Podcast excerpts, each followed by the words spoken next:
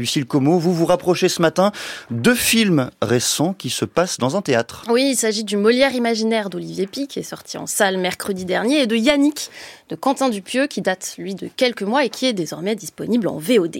Deux films tout à fait dissemblables hein, mais qui ont en commun un dispositif, plus que des films sur le théâtre, ils épousent carrément l'espace-temps de la représentation théâtrale avec une unité de temps, le présent du spectacle, et une unité de lieu, la salle de théâtre. Dans un cas, il s'agit de la dernière représentation en 1660 sur la scène du Palais Royal du Malade imaginaire avec Molière dans le rôle titre, dans l'autre une comédie de boulevard dans un petit théâtre parisien à l'italienne d'aujourd'hui. Deux films qui parlent du théâtre, du théâtre comme divertissement, deux lieux de petits traités théoriques, deux manières de se prendre au sérieux, pas avec le même succès. C'est simple, l'un est un des meilleurs films que j'ai vus ces derniers temps, l'autre un des pires.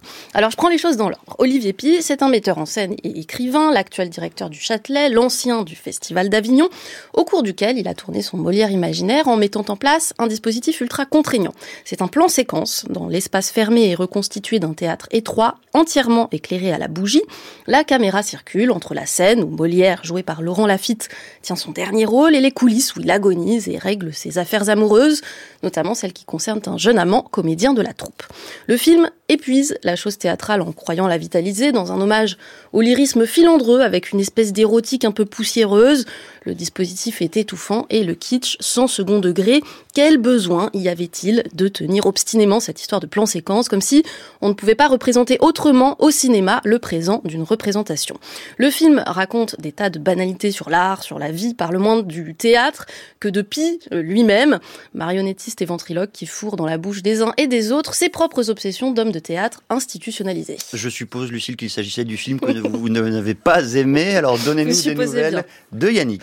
Yannick, à l'inverse, c'est un film anti-virtuose hein, qui apparaît comme un exercice d'épuisement du théâtre. C'est un court film de Quentin Dupieux qui met en scène un spectateur mécontent, joué par Raphaël Quenard, interrompant soudain, depuis la salle quasi vide, une pièce de boulevard d'une pauvreté effarante. On lui fait perdre son temps, Yannick voulait qu'on le divertisse, et tiens, va falloir qu'on le divertisse à tout prix. Il sort un pistolet, entreprend de réécrire une pièce lui-même et de la faire jouer aux comédiens sur scène. Alors, comme le film d'Olivier Pi, le film est un huis clos. Il colle aussi à l'espace-temps de ce spectacle qui devient une sorte de négation du spectacle dès lors qu'il est interrompu. S'y met en abîme quelque chose de la création, hein, comme dans le Molière imaginaire.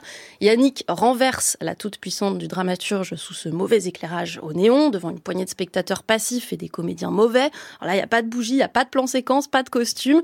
Cet anti-héros est un anti-Molière, un anti-Olivier Pi, un anti-génie dans cet espace-temps où tout est anti lyrique, tout est empêché, le rythme est bancal, les rebondissements nuls ou décalés.